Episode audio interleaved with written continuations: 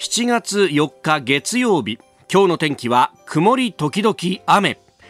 日本放送飯田浩二の OK 工事アップ。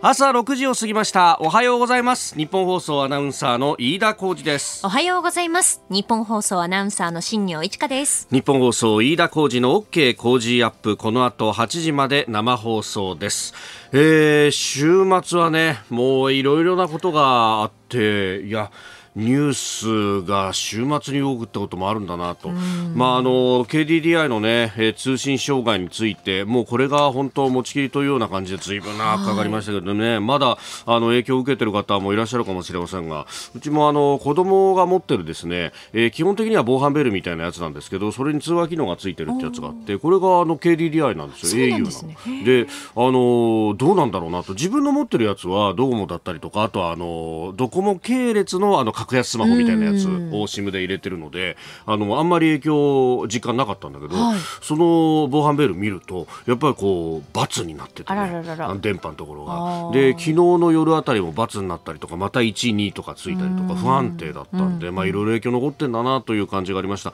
後ほどこの話に関してはですね今日のコメンテーター須田慎一郎さんのみならず、えー、IT ジャーナリストの三上洋さんにも電話をつないでですね、えー、どういったことが起こっていたのかこの先というあたりも聞いていきたいと思いますんで後ほどたっぷりお伝えしてまいります。でまあ一方で猛暑ね9日連続で台風も近づいてきてるぞということで、はい、列島この後はこの天気にね、えー、結構いろいろ左右されるなというところです。まああの18日間の選挙戦も折り返し迎えていよいよ来週ね、えー、次の週末、えー、10日日曜日には、えー、参議院選挙の投開票となるわけで、えー、私もね新業アナウンサーもうんこの特番にね、えー、かかりきりというところでまあ取材もぼちぼちやっている中なんですけれどもやっぱり9日連続で猛暑日なんてものが来ると もう取材するのも汗水くという感じでね。本当ですよね、え。ー、えー、いろいろと、まあ、あのこれについてもですね、えー、各党の党首代表幹部の方々にインタビューを続けてますけれども、えー、今日はあ日本維新の会の馬場あ馬場信之共同代表に、えー、インタビューをいたします。7時10分過ぎのコーナーであります。こちらもぜひお聞きいただければと思いますがまあいろいろこうやってねあの天気だとか政治だとか取材することもある中なんですけれども一方であの社会的なというかですねえ、えー、世の中どうなってんだろうなっていうことにかこつけて、え先週の金曜日なんですけれども、はい、あの非常に私としては珍しく東京ディズニーランドというところに行ってきまして。取材に、えー、あら珍しい。東京ディズニーランドってものは私とはですね全く縁がありません でその縁のなさっぷりをこう番組の中でねあの自虐的に話したこともあるぐらいなんですが。そ、ね,、したらあの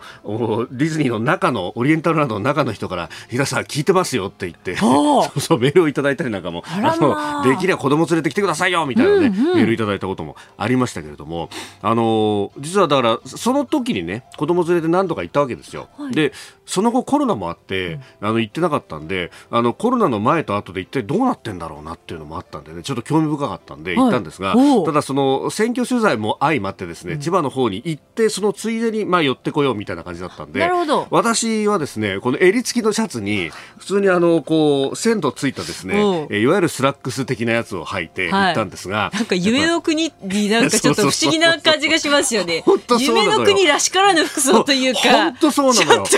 この格好さ この有楽町だとか山手線とか乗ってると、うん、全く違和感のないただの背景なのよ、えー、書き割りなのよ。いやその通りですよ、ね、うん、ところがさ あの夢の国に行くと前浜に行くと。前浜に行くと俺が俺がコスプレしてる状態なんだよ。アウェーみたいな。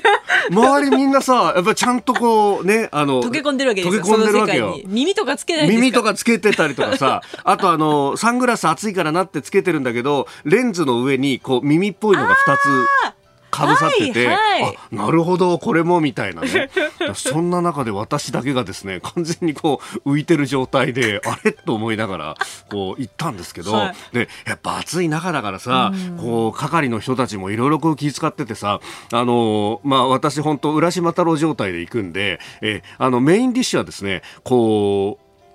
水の量が2倍になったえーびしょ濡れマックス、びしょ、あの、スプラッシュマウンテンというやつを、まあ、取材しに行くということだったんですけど、ただ、あの、スプラッシュマウンテンがどこにあるかっていうのは、私、普通ね、あそこにいる人だったら誰しもが知ってることなんだけど、はい分かんないわけよ。まあいきなりってないですしね。そういきなりってなかなかね。だから目の前はシンデレラ城見えるじゃん。あはいはいはいそその奥にあるっぽいけどどうやって行ったらいいんだろうなみたいなね。そのぐらい素人なんですけおど、ー。でも話をね、それで、あの、どうやって行くんですか？なんてキャストの人に聞くとさ、あ、あの、こういうこういうこうやって行けばいいですけど、ただこの道は、あの、日差しが強いから、もし、あの、大変だったら、こっちの道だったらちょっと控えがありますんで、とかいや、やっぱそういうところも偉いね。そこまで教えてくださるんですね。さすがです。でも、びしょ濡れマックスの話だとか、あるいはこう、いろんなね、企画で、なんか、あの、おトロピカルサンデーとかさ、こう、ご飯とかもいろいろこう、夏物がいっぱいあって、それはそれで楽しいっていうのは、まあ、他の番組だとかですね、他のあの、ところでいろいろ特集されてるんですけど、一つ言えるのは、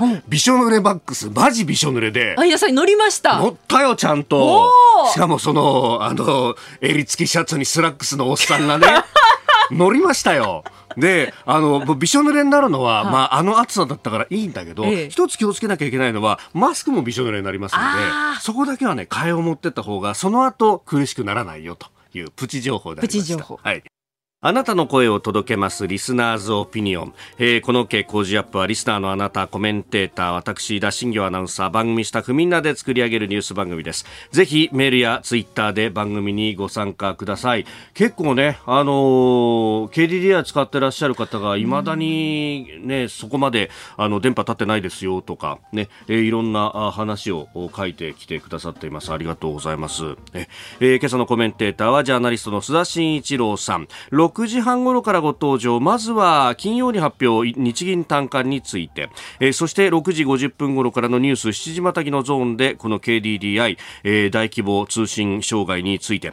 えー IT ジャーナリスト三上洋さんにも電話をつなぎまして、えー今回の事態が発生した問題点今後の対応などを掘り下げてまいります。そして7時10分過ぎおはようニュースネットワークのゾーンでは、えー日本維新の会馬場信之共同代表に、えー参院選に向けたあ党の公約今回の選挙戦について伺ってまいります。そして教えてニュースキーワードは先週行われました東芝の株主総会について。でさらにスクープアップのゾーンでは、えープーチン大統領がサハリン2の事業主体をロシア企業に変更する大統領令に署名をしたというニュースも取り上げてまいります。メールツイッターこちらでお待ちしています。メールアドレスは cozy アットマーク 1242.com アルファベットすべて小文字で COZY で cozy です。cozy アットマーク 1242.com ツイッターはハッシュタグ cozy1242 ハッシュタグ cozy1242 です。今週は毎日抽選で3人の方に Cozy オリジナルスマホスタンドクリーナーをプレゼントします。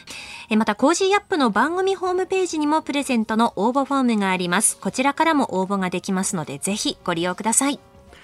いただいたオピニオンこの後ご紹介します本音のオピニオンをお待ちしていますここが気になるのコーナーです。スタジオ長官各紙が入ってまいりました。今日は、えー参議院選挙の情勢か KDDI かという感じで一面が分かれているというところです。えーまずは参議院選挙の情勢について、これは読売毎日、それから日経が、えーそれぞれ世論調査を行って、そして、まあ、獲得予想議席であるとかが出てきているというところであります。えー読売一面、与党過半、えー改選過半数の勢い、立民のみ悩み、維新大派閥の降参。えーそれから毎日中盤情勢本社総合調査と本命打ってますが与党堅調続く接戦は5選挙区増、えーそれから日経、えー自公改選過半数の勢い立民伸び悩み維新は慎重改憲勢力3分のの西やというようなことが出てきております。まああのこれね、えーこの世論調査に関しては別の部分で私注目しているところがあってというのは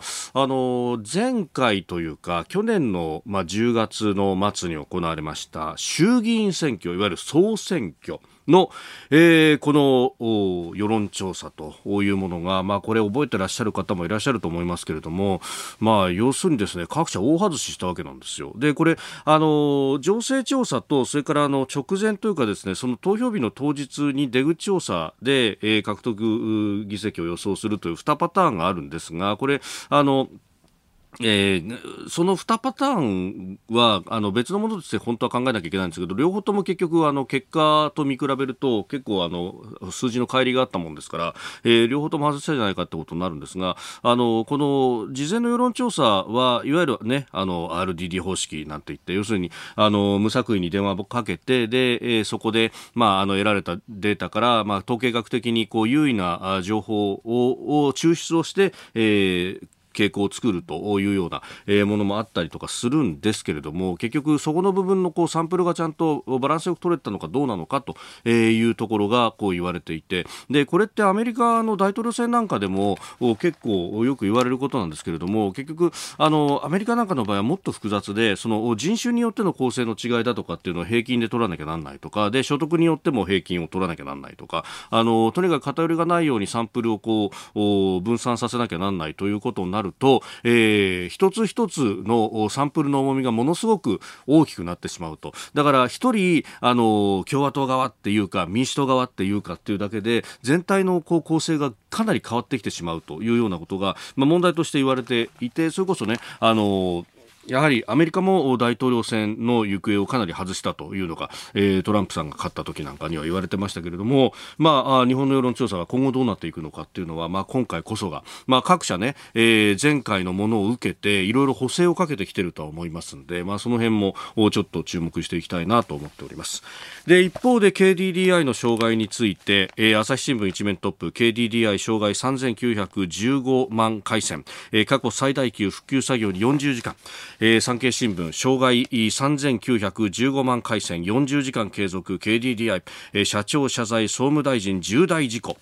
ということで、えー、出しております、まあ、これについてはね後ほど今日のコメンテーターの須田慎一郎さんそれから IT ジャーナリスト三上洋さんともつないで6時50分過ぎ、えー、7時またぎのゾーンで、えー、お話聞いていこうと思いますがもう各地からですね、えー、メールをいただいておりますね。滋賀のマー君さん53歳の方、えー、僕は au のユーザーなんですが、2日、あ、だから土曜日の深夜2時頃、えー、ラジコを聞いていたら突然プツッと切れ、朝5時頃ラジコを聞いたらよかったと思って、アプリのゲームを起動したらゲームができて、えー、ラジオを聞いててメッセージを送ろうと思ったら無事にメールも送信ができましたと。えー、通話の方は3日の16時頃、えー、電話の通話ができるようになってほっとしましたと。西日本の方が確かに立ち上がりというか普及が早かったという話がありますよね。えーえー、それから横須賀の54歳会社員の不良主婦フルちゃんさんですね、えー、おとといの au の通信障害参りました、えー、私も主人もともに au ユーザーで家族もユーザーなんです。なので土曜日一緒に出かけようとしても全く使えず待ち合わせ場所なども連絡が取れずにおりました。さらに困ったのはガソリンや買い物の際に使うアプリが起動せず割引やポイント加算ができずにお店の人に申し出ることにと、えー、昨日の夜しばらくネットは使えるようになりましたがまだ電話は普通の時があります。こんなにもネットに依存していたのかと痛感した2日間。でしたと、えー、いただきました。まあ、他にもですね、ツイッターでは、あの、バスの位置情報が取れなくなっちゃって、バスナビってやつですか。で、あの、意外とそれを見ながらバス乗ってたんだなと。昔だったら、あの、時刻表を見て、あ、この時間バスが来るなってやってたんですが、もう今はこう、スマホ開いて、アプリ開いてだったっていうことに、改めて気づかされるとかね、え、えー、いろいろと、あの、生活にも影響があったということが、えー、感じさせられます。えー、後ほどまたこれもね、えー、詳しくお伝えしていこうと思っております。そして気になるニュースで一つなんですが、これ、日経がですね今日の総合面の中で触れているんですけれどもあ国際面ですね、えー、韓国政府大弁済を検討という、えー、元徴用工、まああの戦中のねえーまあ、募集に応じた人もいれば最後の最後の方はあの動員を受けて、えー、日本に渡り労働したという人もいるということですけれども、えー、この、まあ、訴訟についてですね官民で共同体を作って賠償肩代わりするというようなことが検討されているということです。まああの日本の政府の立場等々はうん当然ながら1965年の日韓基本条約を並びに日韓請求権協定によって、まあ、あの最終的確不可逆的にこれはもう解決したんだと、まあ、あのすでにね、えー、優勝無償の形で、まあえー、あのえー、無償の贈与とそれから借款という形ですで、にいお金を出していると。いうのが日本政府の立場でもあるしそれが、えー、国際的な条約にもすでに盛り込まれているというところなんで、まあ、一義的に韓国政府があこれを賠償するという立場にあるんで、まあ、大弁済というのもうん？という感じなんですけど、まあ、ただあの裁判の判決としては日本の企業に対してその国際的な取り決めをすでに踏み越えてですね、えー、賠償命令というのが出ているんでそれに対しての大弁済という形だと思うんですけどただこの記事の中ではですね、まあ、これかつてもそういう構想というものはあったけれども結局市民団体とかの反対で潰された。プラスあの国会内でこれを韓国の国会でですね、えー、法律を作ろうとするとそれをですね、えー、韓国の国会の当時のまあ革新派の与党が、うん、潰したという話もあるし今回も、えー、今の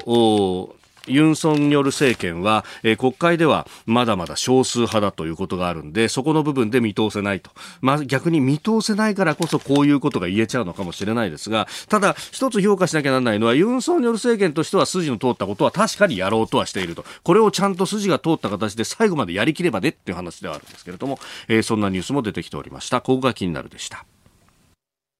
えー、この時間からコメンテーターの方々とニュースを掘り下げてまいります。今朝はジャーナリスト須田慎一郎さんです。よろしくお願いします。はいお願いします。さあまずはあこの時間7月1日先週金曜に発表されました日銀短観について。まあ足元の経済っていうのはねこの選挙の争点の一つでもありますけれども、ええ、まああのあんまり芳しくない数字2期連続で悪化なんていう見出しが立っておりましたが須田さん、どうご覧になりました？いやあの私はですねむしろ大企業非製造業、えー、これが4ポイント改善してプラス10 13になったっていうことで、はい、で特に対個人サービスはですね前回マイナス圏だったんですよ。これはプラス18に大幅改善したっていうところを見てると、必ずしもね、えー、これ悲観する必要ないのかなと、イメージ通りのと言ってないですか、景気回復の,、あのプロセスと言ったらいいんですかね、えー、どういうことかっていうと、やっぱりこれからですね、えー、おそらくあの秋へ向けてね、えー、個人消費のがどうなっていくのか、えー、でやっぱり GDP の5割強、6割弱占める個人消費が、やっぱり景気の牽引役になっていくし、で、加えてですね、この番組でも何度か取り上げたと思うんですけども、あの、強制貯蓄、えー、まあ、コロナショックさえなければ、本来だったら使われていたお金が、えー、使われていないで、個人、企業の手元に残っている。これは日銀の試算によると50兆円。超えてると言われてるわけ。50兆。はい。まあ特に飲食だとかね、レジャー、観光というものが、えー、まあコロナショックですから使われませんよね。で、このあたり見ていくとですね、これが出てくる。で、マインド的にはですね、かなり消費意欲で、えー、強いですから、ここへ来てどうですか、やっぱり新幹線の人満席みたいな状況状況になってるし、はい、空港行っても結構観光客多いですからね。そうですね。まあこういったところが牽引してくればですね、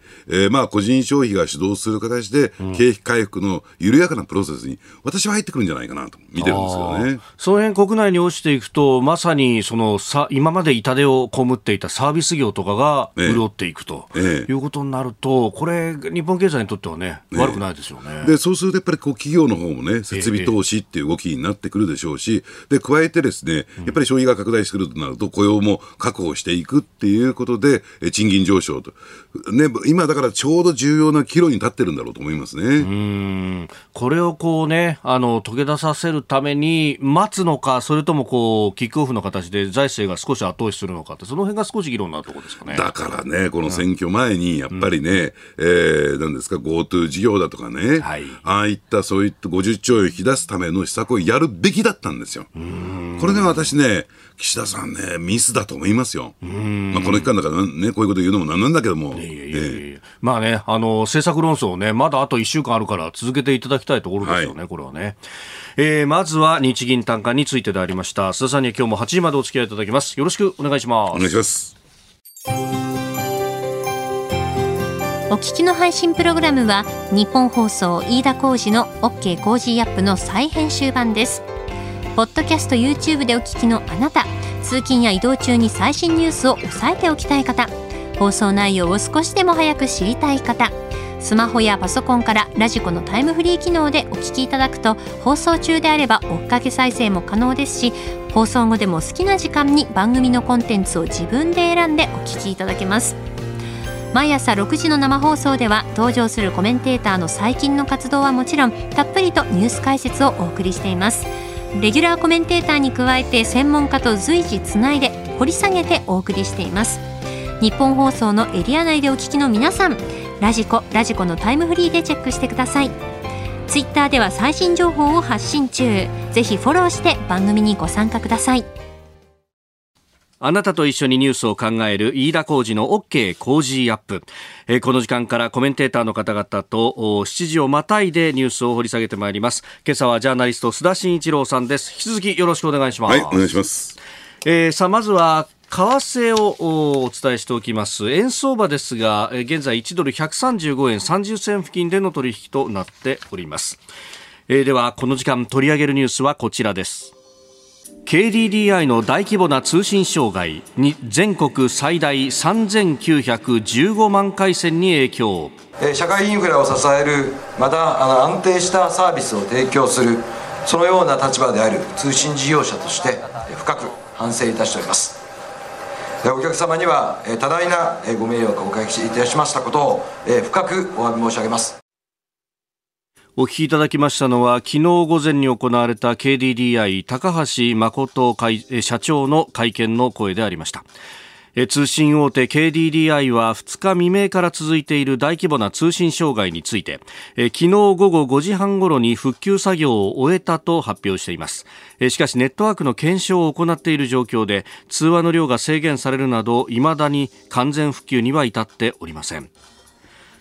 えー、今朝あも長官一面というところで、えー、日誌がこれを一面トップに上げてますし他の新聞も一面の2番手の記事で出ておりますが、えー、全国で最大3915万回線ということで本当にねいろいろな形で影響がささあったようですね。ねあのですから当初は何が起こっているのかわからない、うん、でいつ復旧するのかわからない原因不明で、はい、えー、ね、どこで何が問題が起こっているのかもわからないっていうね。わ、からないだらけがずっと続いたわけですよね。はい、こういった時にね、どうやってその KDDI のね、うん、ユーザーに対して情報を開示しあの発信していくのかっていうところも課題として残ったのかなと思いますけどね。まあ、まずはですね、えー、どういった事態になったのかあというあたり、この時間、えー、IT ジャーナリスト三上洋さんと電話でお話を伺ってまいります。三上さんおはようございます。おはようございます。よろしくお願いいたします。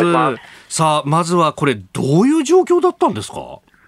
れですね、au がまず機器のメンテナンスをしておりました。はい、えー、えー機器のメンテナンス、ルーターと呼ばれる、まあ、ネットワークの接続装置を古いものを新しいものに取り替えたんですね。はい、この取り替えたときにどうも設定などの人為的ミスがあったようです。で、そこで15分間、電話のサービスが止まってしまったんです。で、その15分間止まってしまったものが、再接続をしたときに、電話交換機と呼ばれるところに一気に行ったと。はいで、そこで溢れるような形、まあ、いわばパンクのような形になってしまい、処理不能になる。それがどんどん波及していって、えー、どんどん被害が大きくなったという形ですね。じゃあ最初はたった15分の停止だけでそんなにこうデータだとかっていうのが集まっちゃうもんなんですか？そうなんですね、これはもちろん、あのこれだけ多くの状況になるとは、au 側も想定していなかったようです。こういったトラブルが起きたときに、そのパンクの状態、服装って呼ぶんですけども、はい、この服装が起きてもいいようにという準備をしていたそうです。しかし、その想定よりももっと大きな被害に行ってしまってですね、au 側としてはなんでそのバックアップ、服装が起きてもいいような仕組みを作っていたのに、これが広がったのか、正直わからないと、昨日の会見では言っています。はあえー、スタジオジャーナリスト須田慎一郎さんもいらっしゃいます。はい、あのー、そのあたりでね、あの、はい、どうなんでしょうね、えー、まあバックアップシステムが止まってしまったということなんですけれども、はい、その辺の 投資といったらいいんですか、あのー、それをもう少し拡充しておくべきだったとか、どうだったかって、はい、そのあたりどうなんでしょうか？はい。で今回問題になっているのはですね、はい、えっと、電話交換機、もう電話を、うん、電話かけたときに相手につながる、そこの交換機が、まあ、パンクしたことから、さまざまな波及効果が広がったんですが、この電話交換機、なんと日本、8台あるんです。あごめんなさい、今ちょっとね、音声途切れてしまって、すみません。電話交換機が何台あるんでしょう？18台あるんです。18台。あの一つダメになっても、他で大丈夫なようにというふうに切り替えできるシステムがある、そして NTT ドコモの昨年大きな障害がありましたけれども、はい。はい。あれの反省をもとに、そういうことが起きても大丈夫なようにという準備もあった。なるほど。だ投資は投資はですね、はい、比較的ちゃんとしていたんでしょうが、ただ、実際に起きた時のシミュレーションが足りなかったのかなと考え。はあ、これ、あの今回、そのまあ、音声の通話が、まあ、主にダメになったということですけども、一方で、その IoT 機器だとか、そういったこう機械への法人契約とかにも影響が出たということでしたけれども、かなり広範囲に上りましたね、はい、そうですね。あの、気象庁のアメダスがかなり止まっております。なるほど。まあ、アメダスっていうのは日本の各地で、まあ、どのぐらい雨が降ったかという、まあ、計測の装置ですけども、その装置が、K、au、KDDI の携帯電話の仕組みで気象庁とつながっている、まあ、これが止まってしまっているんですね。あのこういったことはこう、はい、あごめんなさい、どうぞ続けてください。はい、なので、こういったことをその IoT と呼ばれる機器、例えば今後は自動運転車とか、はい、まあ、もっと簡単なもので言うと、自動販売機とか、そういうものもみんな携帯電話でつながってる、それが止まってしまうと、私たちの生活困ってしまうよねということが今回の事件で分かりました。はい。あの三上さんね、今の時点で、この段階で、えー、まあ、あの、言うのはですね、難しいのかもしれませんが、何をどうすべすべきだったと思われます？はい、一つやるべきはですね広報の不足だと思います、先ほど須田さんもおっしゃっていた、わからないという状態が17時間以上続いたんですね。もっと早く伝えて、この状況ですので、すみません、今、電話を使わないでくださいと。いうことで、パンクを防げるんですね。ですので、早く情報公開をして、こんな状況なので、電話やデータ通信、少し控えてください、その間に直しますからと。いうアナウンスをもっと早くすべきだったと思います。あ逆にあれですよね、繋がらないからもう一回かけよう、もう一回かけようって、みんな集中しちゃったわけですもんね。そうです、不安感からみんなそうしたので、それがパンクの原因の一つにもなっていると思います。昨日の会見の中では、その辺について、その、あの、中途半端に情報を出すと、かえって混乱するからみたいなことを言ってましたけど、まあ、はい、もう今、時代が違うってところですかね、その辺は。そうですね、あのそうそういうふうに情報を出さないと、えいつなの、いつなの、いつなのと不安感からなお使うということですので、それは判断ミスだったと思います。なるほど。今後について、ユーザー側で何かこう備えておくべきことってありますか？はい、これ、まあ難しいところなんですけども、例えば、公衆 Wi-Fi、フリー Wi-Fi の場所を確かめておく。はいそれからもしご自宅に今でも固定電話があるよというご家庭は、固定電話をずっと使い続けてほしいんですね。ああ、バックアップとして。なるほど。そうです。固定電話って災害にもとても強いので、固定電話がある方がいいと思います。なるほど。わかりました。三上さん、朝からどうもありがとうございました。ありがとうございました。またいろいろ教えてください。はい、どうも失礼いたします。えー、この時間 IT ジャーナリスト三上洋さんに伺いました。さあこの時間引き続き2日未明に発生した KDDI の大規模な通信障害について取り上げてまいりますが、えー、まずはですねこの問題について昨日臨時会見を行いました金子康総務大臣です。国民生活や社会経済の重要インフラである携帯電話サービスについて極めて多くの方々が長時間利用困難な、え状態になっていることは大変遺憾であります、え今後については、え両者からの正式な報告を踏まええ総務省において、え関係法令などに基づきしかるべき対応を行ってまいります。えー、続いてですね通信障害の影響を受けた街の人たちを日本放送報道部の記者が取材しました。電話がつながんなくて、なんか何してもダメだった。電話は LINE は通じました？LINE 電話は。意外とそんなにそんなに困らないかそんな。に困らなかったかなっていう印象です。私たちは。はい。待ち合わせしてる人と、まあ、どこで具体的に駅のどこで待ち合わせるかみたいな連絡ができなかったので、まあ、ちょっと困ったりはしたんですけど、ただこんな時間にうんそうそう遅れる人じゃないからと思って。その人今日そう今日今今。今今機種を変更するのにあのデータを移行するのも全然動かなくて運が悪かったですね。えー、という、まあ、様々な声もお聞きいただきましたけれども、そう、アプリはつながるけど、音声通話がダメというようなね。えー、経緯もあったようです。うんあの先ほどね、飯田さんが言われたように、はい、えこれからますます本格的な IoT 時代、インターネット・オブ・シングス、うん、ありとあらゆるものがインターネットに接続するという時代を迎えるわけですよね。はい、そうするとやっぱりその根幹となる基幹となるこの通信というのは極めて重要なわけじゃないですか。うん、それがこういったね、非常にこう脆弱な状況にあって、、はい、でそれがですね長期間にわたって遮断されると、えー、まあ大混乱に陥ってしまって、えー、負のスパイラルがどんどんどんどん膨らんでいくっていうことは、まあ、分かった、うん、じゃあこれを一体じゃあどうしたらいいのかっていう、なかなかその解決策も見つからない、はい、で、えー、どうなんでしょうね。あのやっぱりその一方でその代替のね、えー、するような、うん、そのバックアップっていう意味だけじゃなくてねその代替するような、えー、仕組みっていうのは構築されてないっていうところはやっぱりいろいろとですね大きな問題はらんでるのかなと。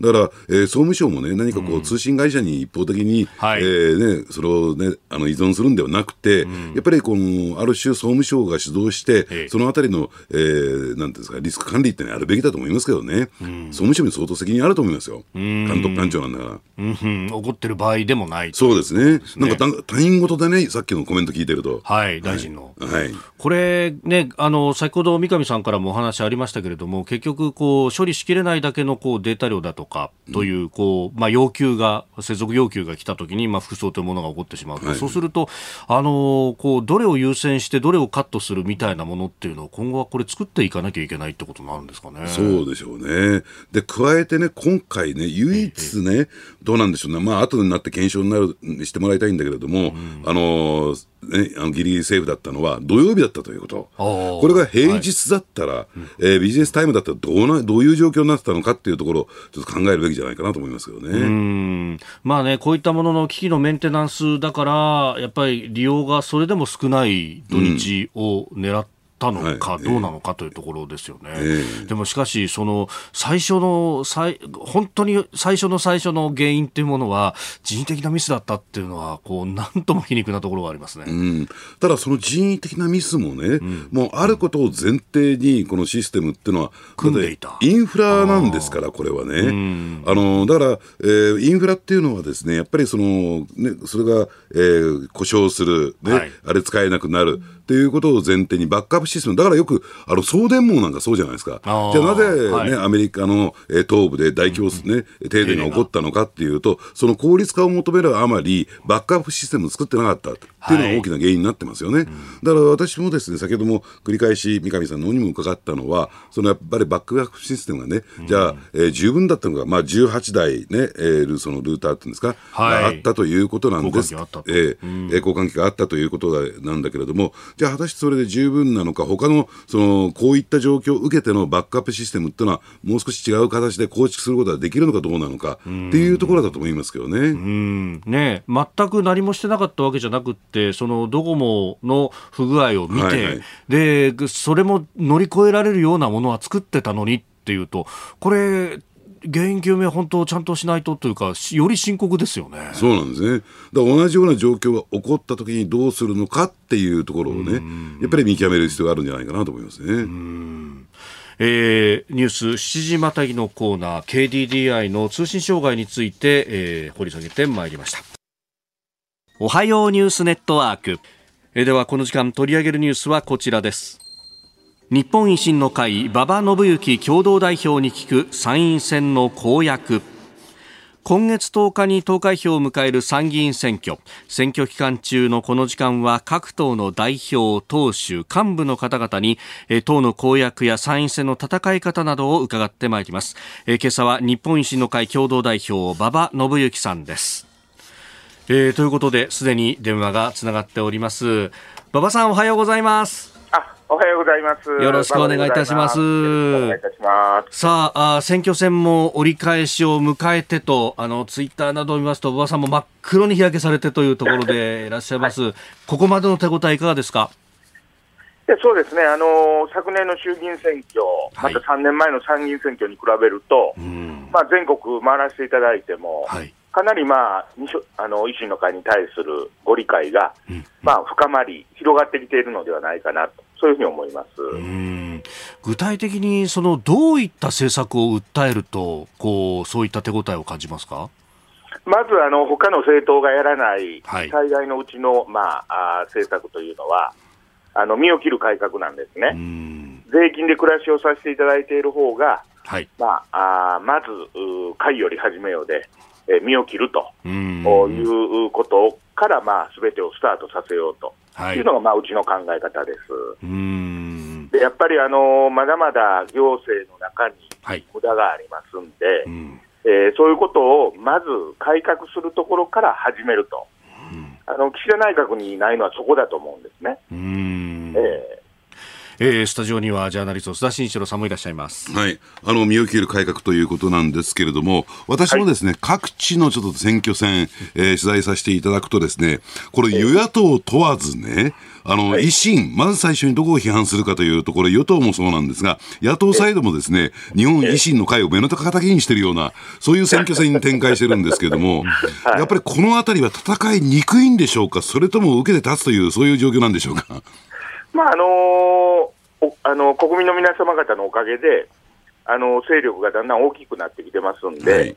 まあ、あのどの政党からも目の敵にされているというのは、あの致し方ないんじゃないかなと思いますね。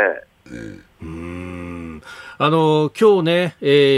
ー、長官で情勢調査を出しているところもありますけれども、こう、はい、かなりね、えー、勢いがあるぞという感じで書かれていますけれども、うん、まあ、はい、この辺をこのタイミングで報じられるっていうのは、実際問題としては、こう幹部の皆さんとしてはどうなんですか？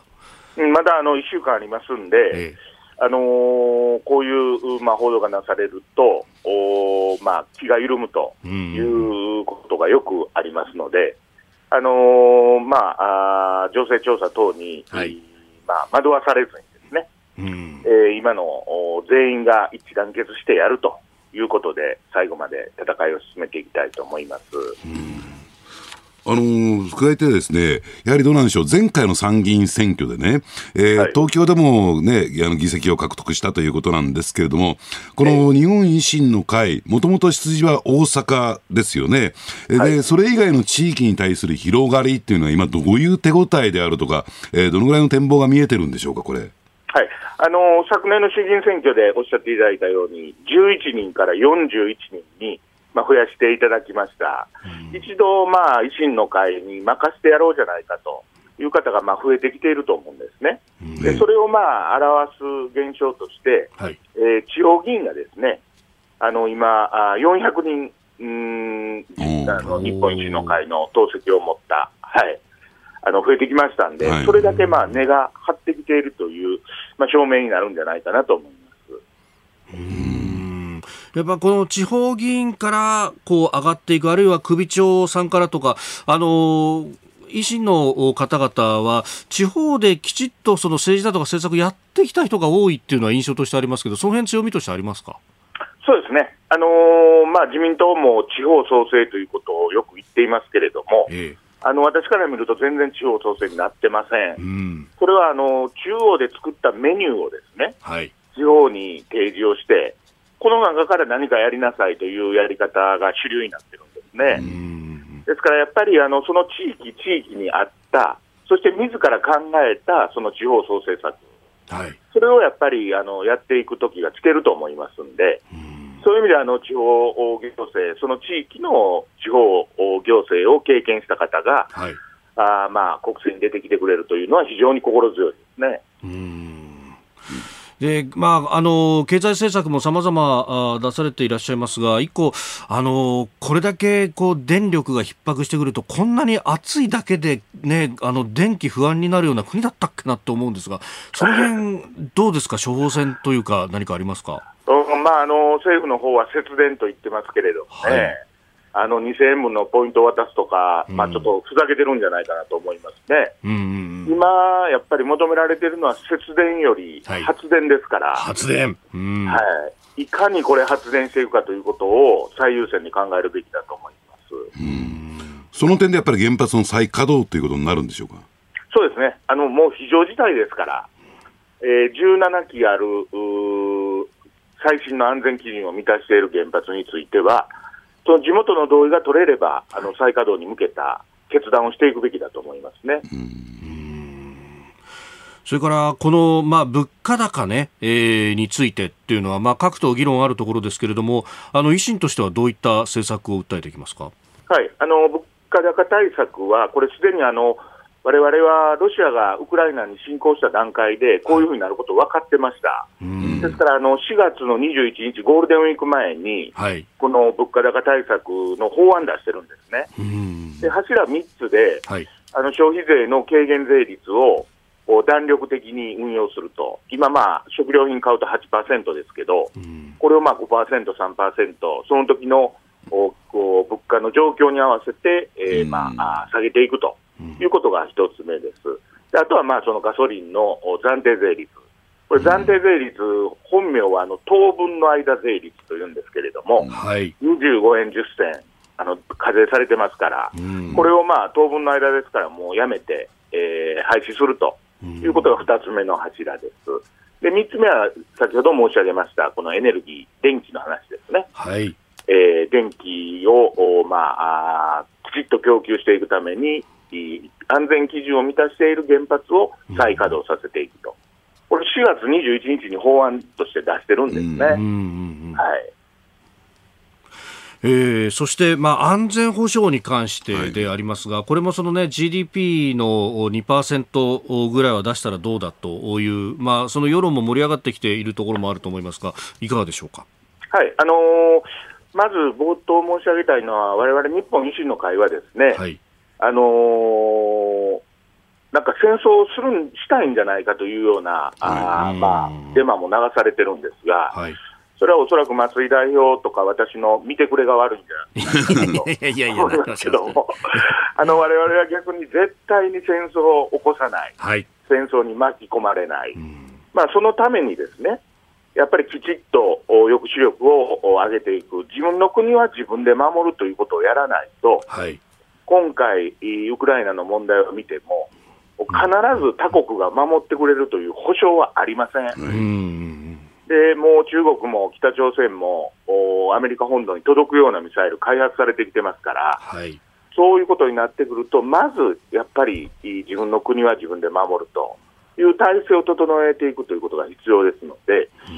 うん、今、あの防衛費、年間5兆約5兆円なんですね。はい、でこれ7割約3兆5000億円が、まあ、あの義務的経費というんですが、必ずいるお金になってますので、はい、あのそういう意味で防衛装備等を整えていくためにはですね、あの防衛費の上積みをしていかなければならないと思います。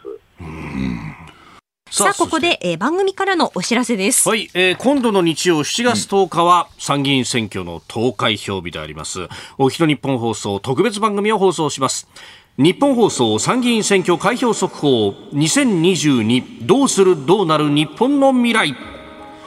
えー、各党の党首、まあ、代表の方々にね、えー、生で、えー、質問をぶつけていくということでありますが、アナウンサーや報道記者も現場に出動しまして、激戦の東京選挙区候補者事務所各政党から、えー、最新の表情を伝えてもらいます。はい。夜7時58分から11時30分頃までの第1部が飯田浩二アナウンサーと私、新業 OK 工事アップのコンビになります。はい。えー、そして11時30分頃から深夜1時30分までの第2部は森田浩二デスクが担当します、うんえー、第一部ゲストは明治大学教授で経済学者飯田康之さん。そしてジャーナリスト須田慎一郎さん、はい、よろしくお願いします。えー、さらには評論家宮崎哲也さん辛坊治郎さんも電話で登場ということであります。はい。第2部は産経新聞上席論説委員の乾正人さんがスタジオに生登場です。えー、さらに18歳を迎えた俳優の鈴木福さんに18歳から見た選挙日本の未来についてもお話伺います7月10日日曜日夜7時58分から深夜1時半まで日本放送参議院選挙開票速報どうするどうなる日本の未来どうぞお楽しみに。続いて教えてニュースキーワードです。東芝株主総会東芝の株主総会が6月28日に行われました、えー、物言う株主の投資ファンドから幹部2人を社外取締役に受け入れるという人事案が賛成多数で可決されました、えー、しかし総会の直後、えー、2人の選任に反対していた社外取締役が辞任し経営の混乱が続いております。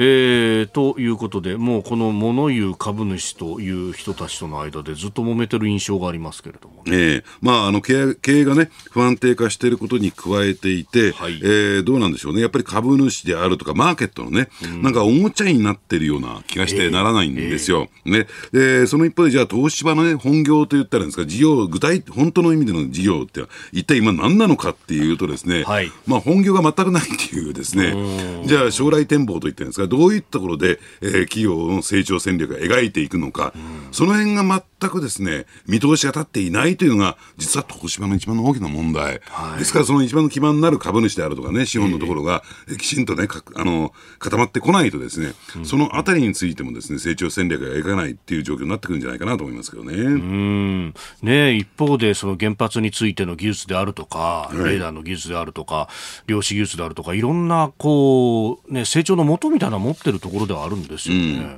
ただね、えー、半導体事業についても別会社に移してますし、えー、で、まあ、言ってみれば、まあ、今言われたのは東芝メモリーですけれども、はい、で、そこにいるね、技術者であるとか専門家ってほとんども社会流出しちゃってるんですよ。なるほど。で、こういうガタガタした状況が続いていくと、だから、器はあるんだけれども、実際にそこにですね、えー、まあ、経営資源である人がいないっていうね、はい、えー、状況になっているというのが、今の東芝の実態じゃないかなと。これが長引けば長引くほど、そこがすっからかんになってきますよということなんですね。ああ、これ経済安全保障上どうなんですか。うん。だから、じゃあ、だから、えー、東芝というところがね、じゃあ、うん、一体必要なのかどうなのかっていうところ、そこも考えていかないと、こういう状況で、まあ、はい、2つあって、1つは、こういう状況下において、えー、じゃあ、東芝をね、その経済安全保障上、非常に重要な企業として位置づけられるかこれはノーですよね。じゃあ、2点目としてですね、じゃあ、実態としてあるんですか、そこに。えー、東芝のその実業っていうのはあるのかどうなのか。はい、私はですね、もう東芝って本当にはっきり言ってですね、役割を終えた会社っていうふうに考えてるんですよ。おお、ええ、なるほど。ええだからもう東芝はないっていう、東芝を、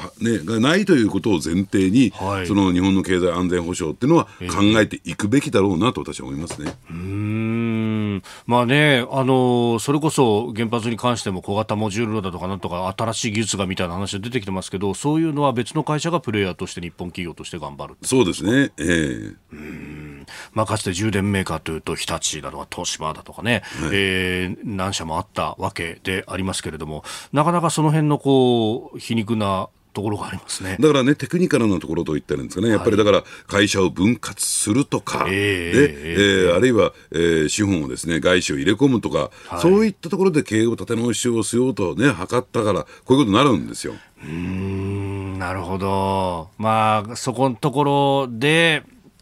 なんとか国内で頑張るという感じでもなく、ええ、うんでメモリとかも切り売りしてしまったしとだからこれもね、ちょっとある種、反発される、はい、聞いてて反発される方がいると思いますけれども、え、で会社って誰のものなの？株主とかよく言うじゃないですか、違う、人なんだ、やっぱり。うんそれを一番ね、東芝の失敗が示してるんじゃないかなと思いますね。なるほど。え今日のキーワード、東芝株主総会でありました。さあ、続いてここだけニューススクープアップです。この時間、最後のニュースをスキッププーチン大統領がサハリン2の事業主体をロシア企業に変更する大統領令に署名。ロシアのプーチン大統領は6月30日日本の商社も参加する石油天然ガスの開発事業サハリン2について事業主体をロシアが新設する企業に変更し現在の事業会社の資産を無償で譲渡することを命じる大統領令に署名しました。実情ロシア政府が接収することになります。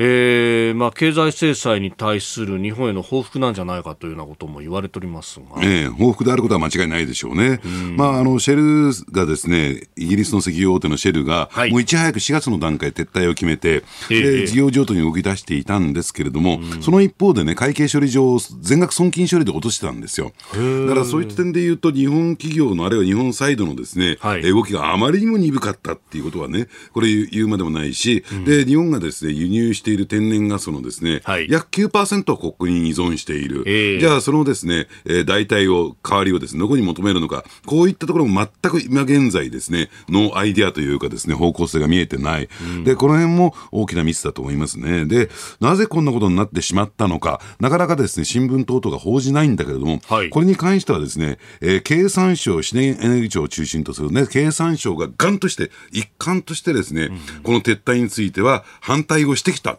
この責任も極めて大きいと思いますね。だから、えー、民間企業としてはね、出資会社としてはですね、はい、やっぱり撤退を含めてですね、検討し、そしてその可能性を模索していくってことをやるべきだったのに、はい、その国の方針に、えー、企業が引きずられたものもちろんもともとね、このサハリン2自体が国策に近いものだったからそうなってしまうのは当然なんだけれども、ここでやっぱり経産省の極めて責任は私は重いと思いますね。うん。まあこれね、すでに2月に、うん、ロシアがウクライナに侵略を始めた、そこからすでに取り沙汰されてた話ですよね、ねサハリン2についてっていうのは。ねじゃあなぜ撤退しなかったのかというとですね、うん、これについてもまだあまり表に出てきてないんだけれども、はい、実はですね、ええ。ー、日本は、えー、官民一体となってですね、うん、あのー、あのサハリンのですね、サハリン失礼、えー、あのあのロシアのですね、はい、サハ共和国ですね、えー、これの北極海に面したギタン半島っていう半島があって、えー、そこで大規模な兆円規模のですね投資を行って天然ガス開発をやってたんですよ。でそことのワンセットただこれもあんまりうまくいってはいないんですけどね。アークティック2というやつそうですね。はい。で、なぜかというとですね、あの、まあ、いきなりですね、再生可能エネルギーに、えー、シフトしていくのは難しいということで、はい、水素エネルギーの可能性を模索してるんですよ。で、水素というのは天然ガスから分離をするっていうことで、はい、一旦水素でワンクッション置いて、で、カーボンオフセットゼロを目指していくと。いうね、だ水素はほら、燃やしても、はい、あの CO2 出しませんからね。水になるだけです、ね、そうですからね。はい、ですから、えー、経産省の、うん、えー、日本のエネルギー戦略加えて、その CO2 の、えー、まあ、カーボンオフセットゼロ戦略と、えー、ワンセットでロシアとのね、うん、関係、あるいは天然ガスの開発っていうのを捉えていた。ですから、サハリン2から簡単に撤退してしまうとですね、そっちをしな、はい、しかねないと。いう恐れがあったということなんですね。なるほど。確かに2050年に、うん、ネットでゼロっていうのをすでにまあ国際公約的に掲げてしまってますもんね、ええ、まあ、これは前菅政権の時にやったことですが、はいえ、まあ、その辺がいまだにこうずっとあねえー、とらわれてるところがありますか？そうですね、うん、だからその見通しの甘さといったらいいんですかね、はい、だから、えー、日本はね、だから考えてもらいたいのは、やっぱりじゃあ、この戦争が終わったら、ウクライナ戦争が終わったらですね、元の状況対ロシアとの間で元の状況になるんだっていう、なんか変な思い込みがあるんですよ。欧米は全くないですよ。もう戦争終わってもしばらくはロシアとの関係はこれまであのこの今の状況が続くと、だからみんな撤退するんですよ。この状況認識の甘さね政府の。はい、ええ撤退もするし、ドイツは石炭の火力をもう一回やろうかって話にもなるし、ね。ええ、あるいは、ね、LNG をスポットでどんどん買っていこうみたいな話にもなるし、え、これ、ね、そうなってくると、日本だけが何もしてないと、手打ってないと、この冬とか心配になってきますね、そうですね。あのですからそういった点で言うと、ですね、うん、やっぱりこの、なんでしょうね、戦争が終わった後に元の状況に戻る、はい、でその間のね、えー、まあ言ってみれば、代替として、えー、その期間をつなぐ措置と言ったらいいんですかね。として、要するにスポットで買ってくればいいじゃないか、少々高くついたって、はい、でも元に戻るんだから、そうじゃないんです。元に戻らないんですよ。だから、えー、ヨーロッパはですね、例えば、えー、イギリス、そして EU 域内にはですね、実は、はい、えー、ロシアと同等のですね、えー、化石燃料埋まってるんですよ、あそこには。あそうなんですそうなんですよ。で、ただ環境対策、環境活動家の、ね、反対が大きいから、はい、そこは活用してこなかった、うん、この活用も含めて模索し始めますからね、これ。ああ、そうすると、いや、こうなってきたら、ことここに呼んだら、環境も大事だけどさと、ええ、一旦置こうかというような議論にもなるわけですね。それに比べて日本はないんだから。うん、どうすんのっていう、うん、その辺の青写真が全くないプランがノープランだっていうね、うん、ところが一番ね問題のところだと思いますね。え今日のスクープアップ、まあ、サハリン2の、まあ、ロシア政府による接収という話から、まあ、日本のエネルギー戦略というところをお話しいただきました。このコーナー含めてポッドキャスト YouTube ラジコタイムフリーでも配信してまいります。詳しくは番組ホームページをご覧ください。あなたと一緒に作る朝のニュース番組飯田浩二の OK コージーアップ。ニッポン放送の放送エリア外でお聞きのあなたそして海外でお聞きのあなた。今朝もポッドキャスト YouTube でご愛聴いただきましてありがとうございました。飯田浩司の OK Cozy up。東京有楽町ニッポン放送で月曜日から金曜日朝6時から8時まで生放送でお送りしています。番組ホームページでは登場いただくコメンテーターのラインナップや放送内容の原稿化された記事など情報盛りだくさんです。また公式ツイッターでは平日は毎日最新情報を配信中。ぜひチェックしてみてください。そしてもう一つ飯田浩二アナウンサーが「夕刊富士」で毎週火曜日に連載中。飯田浩二の「そこまで言うか」こちらもぜひご覧になってください。忙しい朝そして移動中。ニュースを少し深く知りたい時。ぜひ AM、FM、ラジコはもちろん日本放送のポッドキャスト YouTube でお楽しみください。